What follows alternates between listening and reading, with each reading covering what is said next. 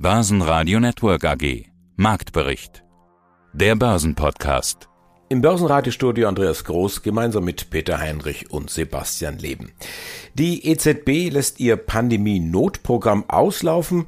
Die US-Fed hatte am Vorabend schon ein höheres Tempo beim Tapering ausgerufen und die Bank of England hat ein klein wenig die Zinsen bereits angehoben. Kurz gesagt, die Notenbanken nehmen Geld vom Tisch und reagieren so auf die Preisanstiege, auch genannt Inflation. Und damit treffen sie offensichtlich genau den Ton, den die Anleger hören wollen. Bis auf 15.800 Punkte war der DAX am Donnerstag vorgerückt. Am Ende des Tages bröckelten die Kurse zwar wieder leicht, es blieb aber ein Plus von einem Prozent. Im freien Fall dagegen die Aktien des IT-Spezialisten S&T aus Österreich. Hier wettert ein Investor, die Aktien wären hoffnungslos überbewertet und weil das der gleiche Investor ist, der schon bei Wirecard richtig lag, flüchten Anleger aus S&T-Aktien. 30% Kursdesaster. Der letzte der großartigen Großraumflieger A380 von Airbus ist heute an Emirates ausgeliefert worden. Das Kapitel eines der schönsten Flugzeuge geht damit vorzeitig zu Ende. Ich darf Ihnen jetzt noch unsere heutigen Interviews empfehlen, im Marktbericht in Auszügen, komplett dann wieder in der App oder auf unserer Seite. Im Einzelnen sind das Lars Brandau vom Deutschen Derivateverband mit der jüngsten Trendumfrage, Nikolas Kreuz mit dem Elite-Report von Invios, Matthias Schrade von der Deutschen Fachmarkt AG und Ortfried Sinner von der Traumhaus AG. Und dann haben wir noch Martin Poos von Good Baby International mit einer technischen Revolution. Der Kinderautositz mit eingebautem Airbag. Niklas Kreuz, CEO von Invios welche Rolle die Psychologie spielen kann, das ist ja ihr mhm. Thema, kann man ganz gut an dieser Peloton-Story kürzlich erkennen. Stichwort Sex in the City beziehungsweise die Folgeserie And Just Like That. Achtung, Spoilerwarnung für alle Fans, wobei ich glaube, eigentlich dürfte gängigerweise schon bekannt sein, dass einer der Darsteller in Folge 1 stirbt. Herzinfarkt ja. nach Peloton-Training. Medien ja. wie die Süddeutsche Zeitung, ich habe mal ein bisschen auf die Schlagzeilen geschaut, fragen dann, ist das Training auf dem Peloton wirklich so gefährlich? Oder ist das der Tod des Heimtrainings? Die Aktionäre sehen das offenbar auch so und schicken die Aktie runter. Wie kann sowas passieren? Das ist die Irrationalität an der Börse. Das ist letzten Endes das, was ähm, die Emotionalität auch widerspiegelt. 80 Prozent unserer Entscheidungen fußen auf Emotionen. Das ist das limbische System, was uns eben halt auch in Panik geraten lässt. Also das ist ein ideales Beispiel. Man kennt es ja auch bei Harley Davidson, als sie ihr Börsenkürzel um, umgewandelt haben, zog dieser Kurs eben halt auch an. Also es gab keine fundamentale Nachrichten. Genauso war es bei Peloton. Ich war, rieb mir verwundert die Augen. Wir sind ja doch relativ früh schon am Morgen, um Asien mitzutracken am Markt und man sah einfach, dass die, die Börse an sich, Nasdaq, dort ist Peloton auch gelistet, positiv die Futures auch ausschauten und der Markt, der es auch bewertet hatte mit 1,13 Prozent im Plus und Peloton ist mit über 5,5 Prozent nach unten äh, geprügelt worden. Aufgrund genau dieser Irrationalität, dass da ein Schauspieler vom Peloton runterfällt, Herzinfarkt eventuell stirbt, geht dann eine, ein, ein Herdeneffekt los. Das heißt, einer beginnt, da sind auch etwas geringere Umsätze in diesem Wert drin und dann ist es einfach äh, nur noch eine Frage der Zeit, bis dann diese Herde beginnt zu traben. Wir kennen das ja im Gegensatz auch dazu, dass wir uns gerne in Schlangen anstellen, in Theatern. Der Herdeneffekt, den sah man ja auch bei den Hamsterkäufen. Ich kann mich noch sehr gut erinnern, wie wir Anfang des Jahres oder letzten Jahres auch darüber gesprochen hatten, dass Klopapier wichtiger war im Einkauf als die Grundnahrungsmittel. Und genau dieser Effekt, den kann man an der Börse messen. Diese Irrationalität führt zu Marktanomalien und diese Anomalien kann man stetig nutzen und damit persistente Ergebnisse erzielen. Das ist es. Mein Name ist Lars Brandau, ich bin Geschäftsführer beim Deutschen Derivateverband und wir sprechen unter anderem, wie das abgelaufene Jahr bilanziert werden kann und was auch uns im nächsten Jahr erwartet. Und liebe Investoren, Trader und Zuhörer, wie sieht's denn aus in Ihrem Depot bisher im Jahr 2021? Kommen wir damit zur Trendumfrage des Monats Dezember. Ja, wie hat sich denn das Wertpapierdepot seit Jahresbeginn entwickelt? Das hat sich relativ gut entwickelt. Also zunächst mal stellen wir fest, dass da über 4600 Personen teilgenommen haben an unserer Online-Umfrage und da handelt es sich ja meistens um sehr gut informierte Selbstentscheider, die also aktiv seit vielen Jahren investieren an den Kapitalmärkten. Und wir sehen durchaus einen Trend, der mich jetzt nicht so wahnsinnig überrascht hat, aber den muss man trotzdem einordnen. Aber fangen wir es mal an. Also Gewinn von mehr als 6 Prozent haben immerhin 65,2 Prozent geantwortet. Weitere 13,4 sagen, dass sie immer noch einen Gewinn Gewinn zwischen 2 und 6 Prozent haben. 7,7 Prozent antworten ungefähr pari zwischen einem Prozent Verlust und einem Prozent Gewinn. 4,8 Prozent haben geantwortet einen Verlust zwischen 1 und 6 Prozent und weitere knapp 9 Prozent haben tatsächlich einen Verlust von mehr als 6 Prozent gemacht. Also da muss man das Ganze ein bisschen einordnen. Und wenn man das tut, dann muss man berücksichtigen, es gibt Nullzinsen. Wir haben einen großen Kaufkraftverlust durch eine sehr hohe Inflation und im Grunde genommen muss ich, um einigermaßen sauber rauszukommen aus den Märkten, tatsächlich auch mehr als 6 Prozent erwirtschaften, damit ich überhaupt tatsächlich noch ein signifikantes Plus habe. Das ist durchaus der Mehrheit gelungen, aber wir stellen auch fest, dass fast 9 Prozent einen Verlust gemacht haben von mehr als 6 Prozent. Die müssen entweder sehr sportlich unterwegs gewesen sein, denn da muss man auch wieder festhalten, wir waren in einem Jahr 2021, in dem der DAX als Leitindex der Anlegerinnen und Anleger immerhin zwischen 13 und ungefähr 16.300 gependelt ist. Also da hätte man auch mit einem einfachen ETF nicht wahnsinnig viel falsch machen können. Die müssen also schon irgendwo relativ hoch auf, sagen wir mal, schlicht und ergreifend die falsche Industrie gesetzt haben. Schönen guten Tag, Martin Poos, 51 Jahre, Österreicher, Gründer von Cybex und Vorstandsvorsitzender CEO der BW International. Cybex. Die meisten jungen Eltern, die kennen das. Ja, das sind die Kindersitze für die Autos, die Kinderwagen. Good Baby kennen vermutlich eher die wenigsten. Das ist die, so habe ich es verstanden, die Mutter jetzt gewissermaßen von Cybex und Martin Poos. Ja, Wer ist eigentlich Martin Poos? Sie waren mal, habe ich gelesen, Stabhochspringer und nicht irgendeiner, sondern von Weltklasse-Niveau im Olympiakader von Österreich. Was ist denn Ihre persönliche Bestleistung? Schon lange her. Vielen Dank für das Kompliment Weltklasse. Das wäre, glaube ich, maßlos übertrieben. Österreichisches äh, Nachwuchsteam. Ich war dabei, mich für die Olympischen Spiele in Barcelona zu qualifizieren. Die Qualifikationshöhe war 5,20 Meter und das war auch meine Bestleistung im Alter von 20 äh, Jahren, bis es mich auf die Nase gehauen hat, ich mir das Handgelenk gebrochen habe und dann hier gelandet bin. Was qualifiziert Sie denn für das äh, Thema Kinderautositz und Kinderwagen? Haben Sie selber Kinder? Ich habe zwei Kinder und genau das ist die Qualifikation. Ich habe einen Sohn, der ist 27 und eine 23-jährige Tochter und äh, tatsächlich, ich habe für ein deutsches Unternehmen in der Kindersitzbranche gearbeitet als Vertriebs- und Marketingchef, die Firma Concord hier aus äh, dem schönen Oberfranken. Und äh, so bin ich, wie gesagt, mit 23 Jahren nach Deutschland gekommen, habe da wahnsinnig viel gelernt, äh, durfte auch unter den Gründern äh, arbeiten und habe denen geholfen, dann das Unternehmen an Private Equity Fonds zu veräußern. Und im Zuge dessen bin ich mit 30 Jahren zum, äh, zum Geschäftsführer aufgestiegen. Das habe ich dann noch zweieinhalb, drei Jahre gemacht und dann hat mir Private Equity keinen Spaß gemacht und habe mich selbstständig gemacht. Und in der Tat, die Kinder haben mich, glaube ich, auch qualifiziert, weil ich habe einfach aus der Sicht der Eltern die Probleme, die sie haben können, äh, beobachtet und mir dann Gedanken gemacht, gemacht, wie könnten wir die Probleme lösen. Und besonders verantwortlich für Ihr jüngstes Baby, um in dieser Denke zu bleiben. Sie haben einen Kindersitz jetzt auf den Markt gebracht mit einem Airbag. Erzählen Sie mir ja. was darüber.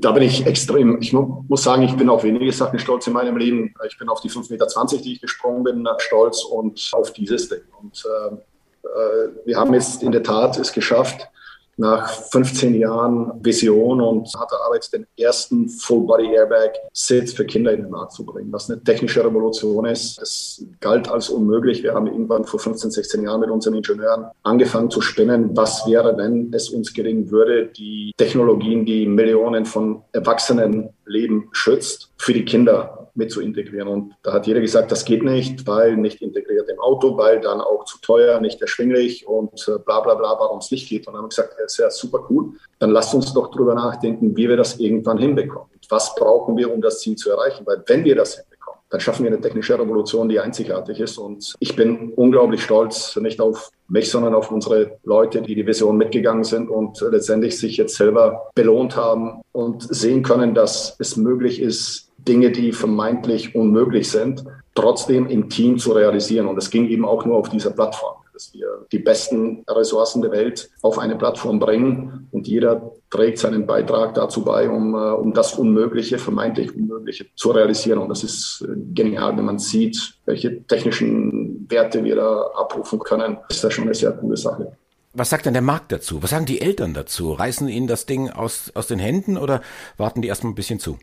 Also das erste Moment an. Wir haben jetzt äh, erst gerade mit der Auslieferung begonnen. Wir haben die, die ersten Teile ausgeliefert, sind ausverkauft. Das, aber es ist immer noch sehr, sehr früh, aber die äh, Reaktionen vom Markt sind so, wie wir es gehofft haben. Es ist auch eine relativ plausible Geschichte. Wir müssen ja nicht den Leuten erklären, warum ein Airbag sinnvoll ist. Das haben die Eltern gelernt in den letzten 30, 40 Jahren über die Automobilindustrie. Da hat die Aufklärung stattgefunden. Also die Technologie ist bekannt. Und im Prinzip haben wir es jetzt geschafft, äh, diese Technologie auch für die Kinder zu realisieren. Und es ist sehr plausibel und die äh, technischen Daten sind transparent. Und äh, deswegen ist es auch nicht kompliziert und die Eltern sind damit an Bord. Der Durchverkauf ist sensationell gut, aber das haben wir gehofft und erwartet. Matthias Schrade, Vorstand der DEFAMA Deutsche Fachmarkt AG. Ja, und wie der Name schon sagt, investieren Sie in deutsche Fachmarktzentren, Fokus auf Nische, kleine bis mittlere Städte, so habe ich es zumindest bisher immer gesagt. Wenn ich jetzt aber die letzten Meldungen von Ende November lese, Zukauf in Köln und bei Dortmund, dann klingt das gar nicht mehr unbedingt nach Nische oder B-Lage. Lag das einfach an den guten Gelegenheiten oder erweitern Sie Ihren Fokus? Grundsätzlich kaufen wir da, wo wir unsere Kriterien erfüllen. Ich habe immer gesagt, wir kaufen auch, falls wir was mit entsprechenden Preisen finden, in Hamburg, Berlin oder München. Jetzt ist es Köln geworden. Man muss aber auch dazu sagen, zum einen ist es ja nicht mitten in der Innenstadt, sondern in äh, Rondorf. Das ist ein südlicher Stadtteil. Es kamen hier aber auch verschiedene Faktoren zusammen. Es war ein außergewöhnlich günstiges Angebot äh, für, nach unserem Eindruck. Es war ein Objekt, das sich sehr gut hat finanzieren lassen, weil neuer langfristiger Vertrag mit Rewe. Und da haben wir dann wiederum zu einem Faktor, der eigentlich oberhalb unserer typischen Kriterien liegt, aber für ein Objekt dieser Art immer noch sensationell attraktiv aus unserer Sicht war. Da haben wir dann tatsächlich zugeschlagen. Grundsätzlich bleibt aber unser Fokus, wir kaufen günstig, eher damit in ländlichen Regionen, eher mit kürzeren Laufzeiten. Und da ist uns dann wiederum egal, ob es Norden, Osten, Süden oder Westen ist. Hauptsache, die Standorte für sich jeweils sind nachhaltig und langfristig gut vermietbar. Ja, das ist an den anderen Beispielen, an den anderen Käufen des Jahres 2021 gut zu sehen. Es ist Jahresende, die Zeit der Rückblicke und des Fazits. Wie fällt Ihres aus bei den Transaktionen 2021? Wir sind insgesamt mit dem Jahr extrem zufrieden. Wir haben tatsächlich es geschafft, einschließlich eines kleinen Objektes, das ich äh, hier sozusagen weltexklusiv noch nicht ganz veröffentlichen kann, aber mitteilen, dass es noch einen kleinen, das war aber die, von den Zukäufen diesen Jahres der kleinste Zukauf, acht Objekte haben kaufen können. Das ist schon sehr gut, vor allem auch mit einem Gesamteinkaufsvolumen von fast 30 Millionen für unsere Verhältnisse extrem viel. Wir haben also als Leitlinie bisher gehabt, dass wir so zwischen 15 und 20 Millionen pro Jahr rauskommen. Da lagen wir jetzt also am Ende deutlich drüber. Wir haben auch im Bestand einiges erreicht, unter anderem den Umbau in Löwenberg erfolgreich abgeschlossen. Also das Fazit des Jahres ist sicherlich, es war ein außerordentlich erfolgreiches Jahr und das Ganze unter erschwerten Bedingungen, weil Corona ja auch dieses Jahr wieder ja vor allem dann eben nervend war, wirtschaftlich Gott sei Dank nahezu unbedeutend, aber es spielt natürlich immer mit rein, man hat viel extra Arbeit, Dinge werden kompliziert in Organisationen und trotzdem ist es uns gelungen, dann hier extrem erfolgreich das Jahr abzuschließen. Das lässt sich jetzt schon auch zwei Wochen vor Jahresende definitiv sagen. Und das Thema Nachhaltigkeit ist ich würde sagen, fast 40 Prozent des Interviews. Also früher war es die Story, war es die Übernahme mhm. der Firma, aber mittlerweile sind es die ganzen Nachhaltigkeitsstrategien. Also da merkt man schon, ja. wie wichtig es bei den Firmen ist. Ich würde gerne mal versuchen, um das, um das richtig zu verstehen, auch für die Hörer, ein kleines Zwischenfazit zu ziehen. Also das Ziel ist ja Green Deal, also Reduktion von Emissionen. Zur Nachhaltigkeit gehört natürlich mehr dazu. Äh, es betrifft jetzt sechs Punkte, die ein Unternehmen zur Stellung nehmen muss. Was das für Punkte sind, haben wir mhm. durchgesprochen. So, Jetzt nimmt diese Firma Stellung. Aber was sind die Folgen? Also wie ändert sich jetzt dann theoretisch ein Rating? Hat eine Firma immer zwei Rating, das finanzielle und das Nachhaltigkeitsrating? Und kann eine Firma vielleicht, angenommen, ein super Chemiekonzern, super volle Auftragsbücher, aber vielleicht nicht so ganz so gut im Nachhaltigkeitsrating? Heißt es dann, dass sie vielleicht keine Kredite mehr bekommt? Was sind die Folgen? Naja, also ähm, man, man, kann das in, in, Deutschland sehr schön sehen, wenn man sich mal anschaut, was, was die Chemie Konzerne eigentlich seit Jahren schon, schon, schon vorbereiten. Ja, also man, die, die gehen ja da nicht blauäugig hinein. Man darf aber jetzt auch nicht hergehen und kann, darf sagen, Chemie per se ist schlecht. Das ist ja gar nicht der Fall. Also man, man, man muss da immer genau schauen, welche Sparten dort vertreten sind, was die Inputfaktoren sind, wie die aufgestellt sind. Es ist aber schon so, dass viele Investoren jetzt oder fast alle Investoren jetzt nach den Einflüssen von ESG auf ein Rating schauen. Also welche Berichterstattungen haben die Unternehmen zu, zu ESG? Das führt oft bei uns dazu, dass wir Anrufe bekommen, könnt ihr uns bitte helfen? Wir brauchen da Daten, wir brauchen eine Referenzierung und die wird billiger, wenn wir gewisse Daten sauber dokumentiert offenlegen. Ja, das ist ja jetzt schon der Fall. Also sie, sie werden überwiegend Geld sparen können. Ja, es ist dann natürlich viel Unsicherheit. Die Frage ist, wie gut sind die Ratings? Welche Ratingagenturen gibt es? Was ist der Maßstab? Aber der, der Zug dorthin ist ganz eindeutig genauso, wie es ganz eindeutig in Richtung der, der Prüfung der Nachhaltigkeitsberichterstattung geht, um eben eine gewisse Glaubwürdigkeit oder eine, eine Verstärkung der Glaubwürdigkeit der Daten zu, zu erlangen. Ja. Ja, vielleicht auch nochmal, um zusammenzufassen. Es geht ja tatsächlich äh, in der Taxonomie um die Neuausrichtung der Kapitalströme auf eine nachhaltige Wirtschaft. Und dadurch, dass dann alles transparent dargestellt wird und man die grünen Anteile dann am Umsatz, am CAPEX und am OPEX zeigen muss, zeigt man ja auf der einen Seite halt seinen Anteil ja an, an dem Erreichen auch der Klimaziele und auf der anderen Seite halt auch seinen, seinen Beitrag, was man denn tut, ähm, also was jetzt Investitionen zum Beispiel in Gebäudesanierung und so betrifft. Also das ist ja so ein bisschen diese eine Seite. Und auf der anderen Seite haben das, da sind das dann Informationen, die natürlich von den Ratingagenturen verwendet werden. Und wir werden auch sehen, dass sich das Rating anpasst und dass man schon schlechter abschneidet, wenn man halt weniger Grün hat als andere Unternehmen in der Vergleichbarkeit. Also das wird wird ja das Ziel sein, weil sonst kommt man halt nicht in diese Richtung Neuausrichtung der Kapitalströme, ne, wo wir hinwollen. Und da müssen sich die Unternehmen dann, und das sehen wir jetzt auch in der Praxis, dass sich die Unternehmen jetzt schon neu ausrichten und versuchen, ihre, ihre Geschäftstätigkeit nachhaltiger auszurichten und auch Geschäftsmodelle zu ändern. Ja, hallo, hier ist der Herr Sinner, CEO von der Traumas AG. Und wir wollen zunächst einmal genauer klären, was sie tun. Sie bieten Häuser an, Traumhäuser, wie der Name schon sagt. Es geht um Reihenhäuser, Doppelhäuser und auch Mehrfamilienhäuser, seriell und in Massivbauweise, also eben nicht individuell, sondern in Serie. Was macht Ihre Häuser denn zum Traumhaus? Das ist die hohe Kompetenz, die wir mitbringen. Wir sind schon seit über 25 Jahren am Markt und was das serielle Bauen angeht, macht uns da so schnell keiner was vor.